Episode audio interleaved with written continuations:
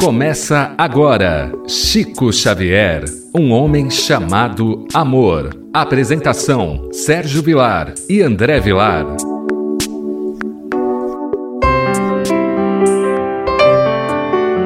Queridos amigos da Rádio Boa Nova, estamos entrando na sua casa com o programa Chico Xavier, um homem chamado amor. Apresentação de Sérgio Vilar e de André Luiz Querini Vilar. Queridos amigos, vocês sabem que nós estamos estudando lição por lição do livro Lindos Casos de Chico Xavier, do professor Ramiro Gama. É interessante você que está nos ouvindo pela primeira vez, nós escolhemos esse livro porque entendemos que de todas as obras que fala de Chico Xavier, essa é uma obra de uma veracidade muito grande. Por quê? Porque ela não é apenas um livro de biografia. É um livro de autobiografia. Chico Xavier acompanhou as lições. Chico Xavier corrigiu os erros. Chico Xavier procurou ser o mais transparente possível nas histórias que ele contava. E essas histórias traz para todos nós um cunho de tentarmos modificar a nossa visão sobre a vida, de como devemos nos proceder naqueles momentos difíceis que a vida nos reserva, seja em nosso lar, no nosso trabalho ou mesmo na sociedade onde vivemos seja diante daqueles quatro tipos de sofrimento: a miséria, as decepções, as dores físicas e as perdas dos entes queridos. Antes de entrarmos hoje nessa lição que é humildade ou sem vergonhice, tudo bem com você, André Luiz? Tudo bem, querido Sérgio, que alegria, mais uma vez, diante da Rádio Boa Nova, com o projeto, com o programa Chico Xavier, um homem chamado amor. Cumprimento carinhosamente os nossos ouvintes e que tenhamos um programa de paz, de luz, trazendo os exemplos do nosso querido e saudoso Chico Xavier. A história hoje é exatamente para mostrar que nenhum médium Nenhum trabalhador de Jesus tem facilidade nas atividades aqui na Terra. Conta-nos Chico Xavier. Chico, no momento de distração em que se sentia fisicamente desgastado, pois já havia atendido cerca de 80 casos, cada qual mais doloroso, como sucedia diariamente. Foi procurado por um irmão que o caceteou por mais de duas horas. O boníssimo médium sentia-se experimentado em demasia. Tratava-se de um desses casos para o qual o saudoso Dr. Bezerra receitara prisão em vez de oração, por se tratar de espíritos abusadores. E num momento de descuido, deixou o importuno irmão falando sozinho, dizendo-lhe: Não me amole e até logo. Isto foi o bastante para criar um desafeto que passou, daí em diante, a não corresponder ao seu cumprimento. Então nós vemos 80 pessoas sendo atendidos somente num caso duas horas. O Chico, ele por mais que tivesse um corpo preparado, ele também sentia a fadiga, também sentia o cansaço, também sentia a exaustão. Lidar com o problema das pessoas através do atendimento fraterno, por mais que ele tivesse o preparo que tinha e que tem, não é fácil. Não é fácil ouvir, não é fácil aconselhar, não é fácil orientar, não é fácil estar diante de uma pessoa com pensamentos de suicídio, com pensamentos de homicídio, com pensamento dos mais variados.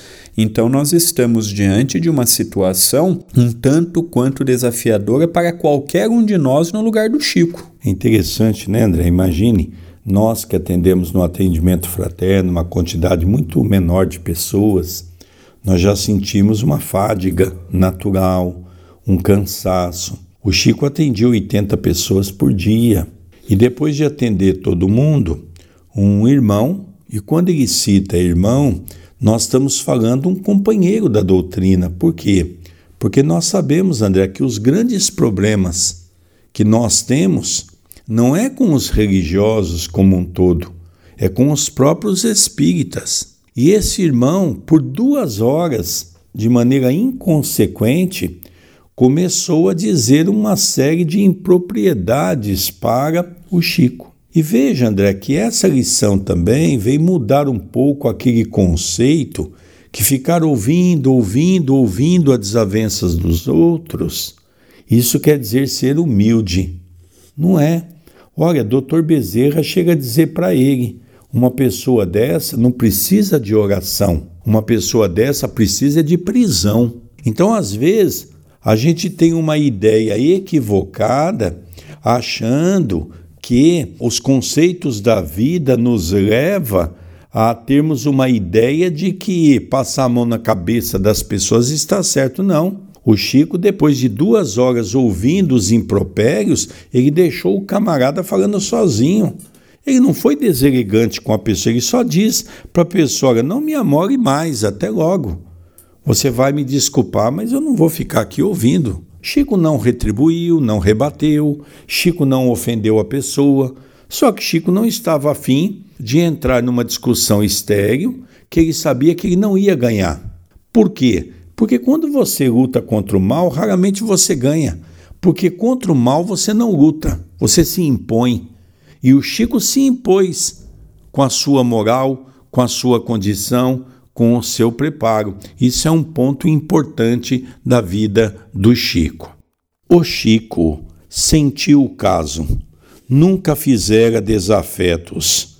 Possuía, como sempre, a sua estrada livre, sem inimigos, e procurou resolvê-lo cristamente.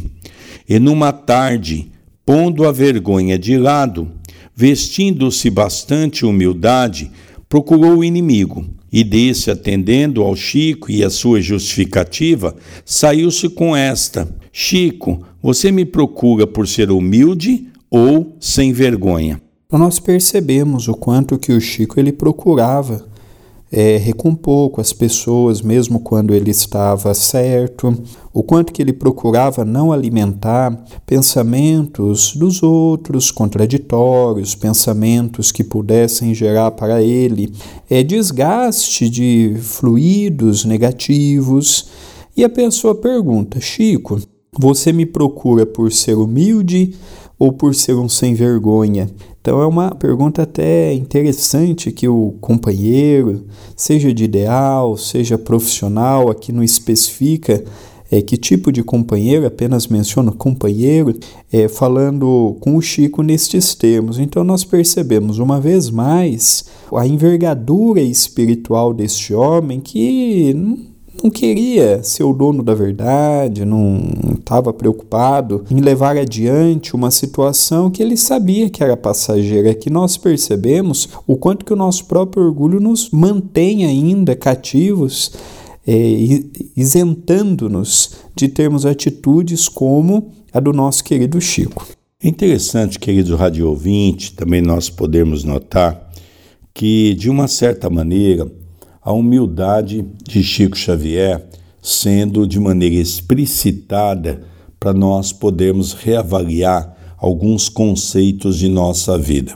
Veja, o Chico, por duas horas, ouviu os impropérios daquele irmão desequilibrado, a ponto de Dr. Bezerra de Menezes dizer que ele não precisava de oração, ele precisava de prisão, porque ele condenava, ele julgava de maneira totalmente responsável esses filhos das trevas que agem para perturbar o trabalho do bem. O Chico deixou ele falando sozinho, mas percebeu que ali ele havia contraído um inimigo. E o Chico não gostaria, nessa existência, de ter um inimigo. porque sabia ele, pelo grau evolutivo que ele alcançou em outras existências e que essa veio a convite de Jesus para ser um missionário, ele então não podia carregar isso nas suas costas, no seu currículo. Ele então procura essa pessoa de maneira humilde, de pessoa serena, e ele diz para a pessoa: Olha, eu gostaria que você me desculpasse. É interessante, veja. Ele está pedindo desculpa por uma situação que ele não foi culpado. Pelo contrário, ele foi a vítima. Aqui, talvez, para nós começarmos a rever um pouco o papel da vítima e o papel do algoz. Porque o Chico não, não se fez de rogado, ele revestiu-se da humildade, que era uma característica do seu coração, da simplicidade, e diz: Olha, se eu precisar ir pedir desculpa para esse homem, eu vou. E esse homem então recebeu o Chico logicamente culpando o Chico, porque quem foi o errado da história foi o Chico, de ter deixado ele falar sozinho. Não foi ele que incriminou o Chico. Nós somos assim. Nós somos os algozes e nos fazemos de vítima. Mas é interessante essa colocação que ele pergunta ao Chico: Chico, fala uma coisa para mim. Você veio me procurar por quê? Você realmente é uma pessoa humilde ou você é um sem vergonha? Qual das duas você se encaixa? E agora nós vamos ver a resposta para nós analisarmos um pouquinho ao ponto que chega Chico Xavier dentro da sua humildade. Chico responde: por ser sem vergonha. Ah, então aceito o seu gesto de amizade, porque vejo que você é mesmo sincero e tornaram-se de novo bons amigos. Então aqui nós percebemos que o humilde, ele mostra que não é. O que não é humilde tenta se fazer de humilde. Então o Chico falou, o Chico vendo já a companhia espiritual daquele nosso irmão, ele disse: "Não, eu sou um sem vergonha". O Chico não assumiria que era humilde.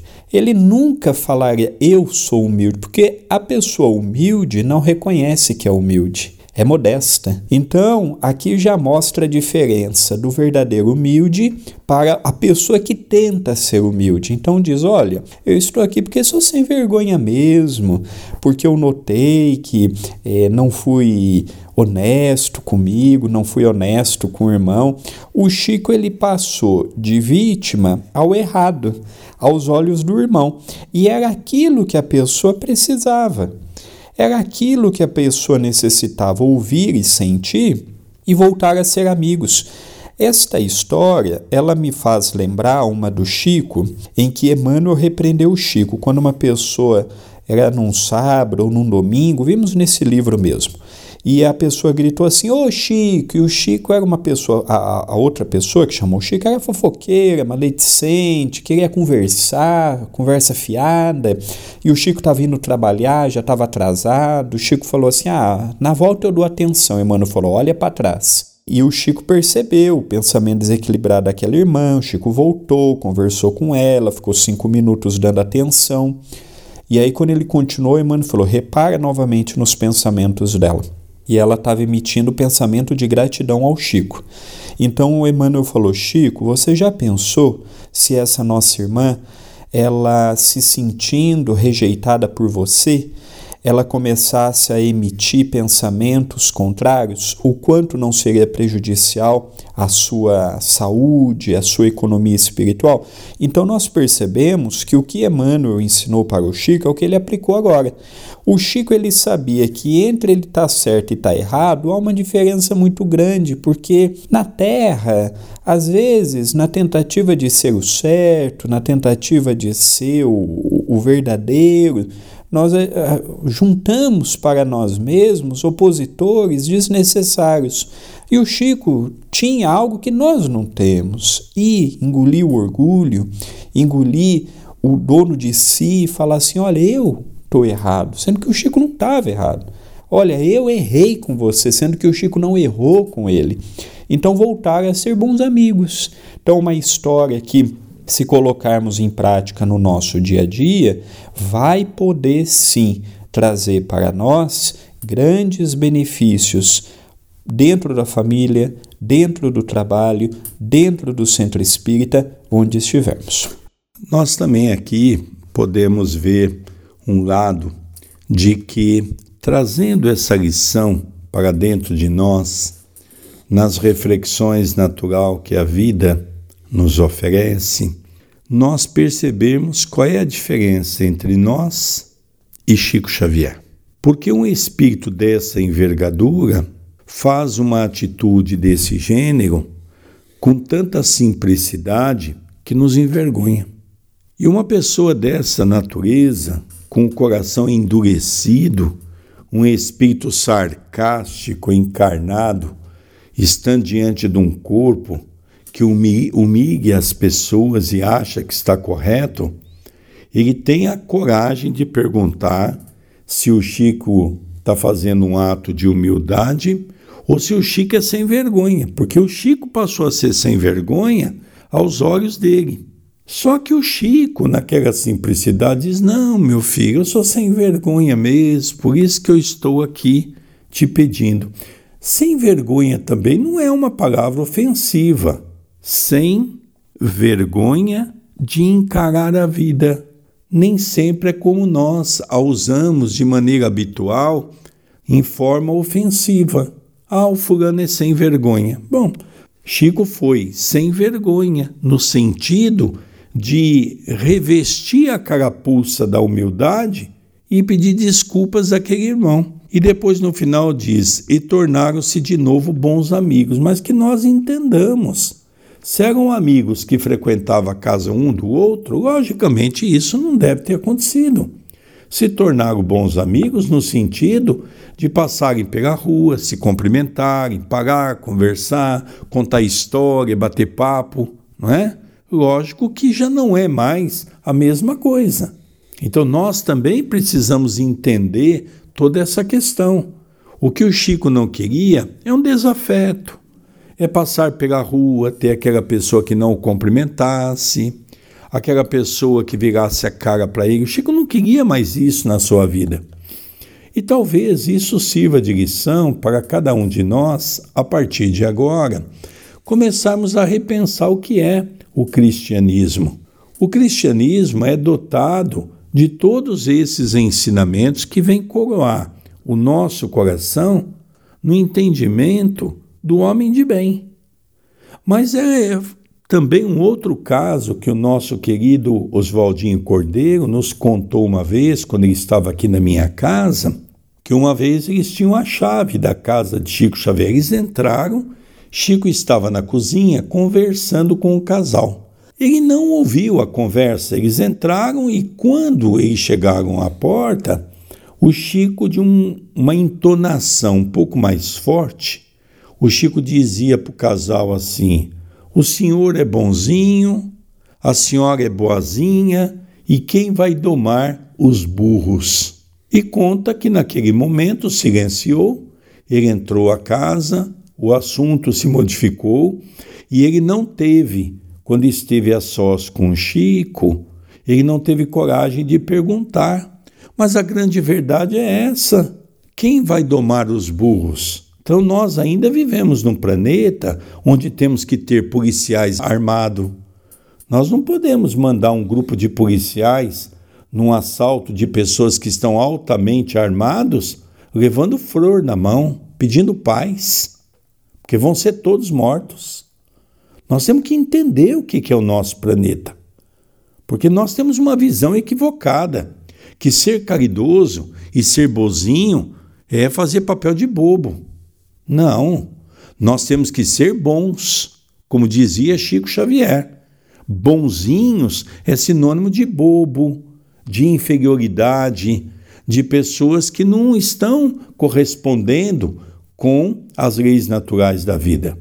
Então, André, é uma lição muito bacana, nós podemos tirar muito proveito dela, ainda tem muita coisa para se comentar dessa lição, não é mesmo, André Luiz? Sem dúvida, toda a história que envolve o nosso querido Chico são histórias que trazem para nós um fundo de aplicação. Um fundo de entendimento, um fundo de bom ânimo, um fundo de pensamento positivo e renovador, ainda mais num momento tão atípico quanto o que estamos passando mediante a pandemia. O momento de analisarmos o que queremos daqui para frente, o que tivemos daqui para trás, ficou não temos como modificar. Agora, nós temos sim condições de modificar daqui para frente. Qual que é a proposta do programa de hoje para o querido ouvinte? Se você está sem falar com teu filho, com os teus pais, com a tua esposa, o teu marido, com as pessoas no teu trabalho, mesmo você estando certo, mesmo você estando com a razão, mesmo você estando em posse da verdade, será que não vale a pena nós também revestirmos como o Chico fez, para não deixarmos a nossa família ainda mais dividida, para não deixarmos o nosso clima no trabalho conturbado? Se no centro espírita nós temos as nossas diferenças hoje, por exemplo, nós vemos a política entrando dentro do próprio centro espírita e pessoas se posicionando do lado A, B ou C, e isto gerando tanto tumulto desnecessário. Será que nós não temos que tomar o lado da caridade, o lado do Cristo, o lado do bom senso, e sim dentro de casa, ou mesmo numa opinião particular que todos nós temos o direito de ter, nós temos as nossas convicções? Mas será que, em nome de um trabalho, em nome de uma bandeira, não vale a pena nós fazermos como o nosso querido Chico fez? Porque temos percebido a existência passa muito rápida e no final das contas não levaremos nada além do conhecimento, do desconhecimento, das virtudes, das vicissitudes. Por isso que eu faço um convite e, ao mesmo tempo, um apelo aos corações amigos que nos acompanham, que nos assistem, que se identificam com Chico, que se identificam com o programa, que se identificam com esta bandeira que nós procuramos com tanta simplicidade levarmos adiante. Não vale a pena determinadas coisas mantermos uma posição mantida pelo orgulho. Evidentemente que nem todos os casos, nem todas as situações conseguiremos nos manter como Chico manteve. Há situações que é impossível de ser mantida assim, mas há outras de menor grau, de menor importância, de menor impacto na nossa própria jornada, mas que na vida do outro, na jornada do outro, na família do outro, na própria saúde espiritual do centro espírita, vai gerar um impacto positivo. Por isso, analisar caso a caso, quadro a quadro, ver o que já conseguimos modificar, revestir de uma humildade que ainda não a possuímos, mas de que somos convidados, e quem sabe já nessa existência revertermos um opositor, não digo em amigo, mas pelo menos não vibrando contra nós. Nós também tiramos outra lição importante, são várias que vão vindo, não é? De que nessa existência Lógico que nós não vamos conseguir fazer isso no primeiro momento, do dia para a noite. Isso é um momento que nós vamos ter que trazer, interiorizar dentro dos nossos pensamentos, interiorizar dentro dos nossos corações e começar a trabalhar, sabedor de que as vítimas de hoje foi os algozes de ontem. E o que me chamou a atenção é que o Chico ouviu por duas horas. Nós não conseguimos ouvir uma infâmia por cinco minutos, não é? Então nós vemos que o Chico realmente é um grande missionário. Ao encerrarmos o nosso programa de hoje, eu faço um convite carinhoso. Conheçam também os programas que eu e o nosso querido Sérgio, junto com outros valiosos companheiros, temos na TV A Caminho da Luz. É um canal pelo YouTube, é um departamento do Centro Espírita Perdão, Amor e Caridade. youtube.com barra TV a Caminho da Luz. Se inscreva no canal, acompanhe. Agora em agosto entrou no ar o estudo do livro Nosso Lar, toda quarta, toda sexta, todo sábado, às 20h30. Estude conosco e lá você vai encontrar o Evangelho no Lar diário, ao vivo, de segunda a sábado às 19h30 e aos domingos às 18 horas. Tem estudo do Livro dos Espíritos e muita coisa legal. youtube.com/barra TV A Caminho da Luz. Queridos amigos radiovintes, é com grande alegria que nós estudamos essa obra de Chico Xavier. Estamos encerrando o nosso programa Chico Xavier, um homem chamado amor, onde estudamos as suas passagens que toca profundamente o nosso coração. Pela nossa querida Rádio Boa Nova, programa esse apresentado semanalmente por Sérgio Vilar e por André Luiz Querini Velar. Um beijo no seu coração e até o próximo programa. Até o próximo programa. Você acompanhou Chico Xavier, um homem chamado Amor.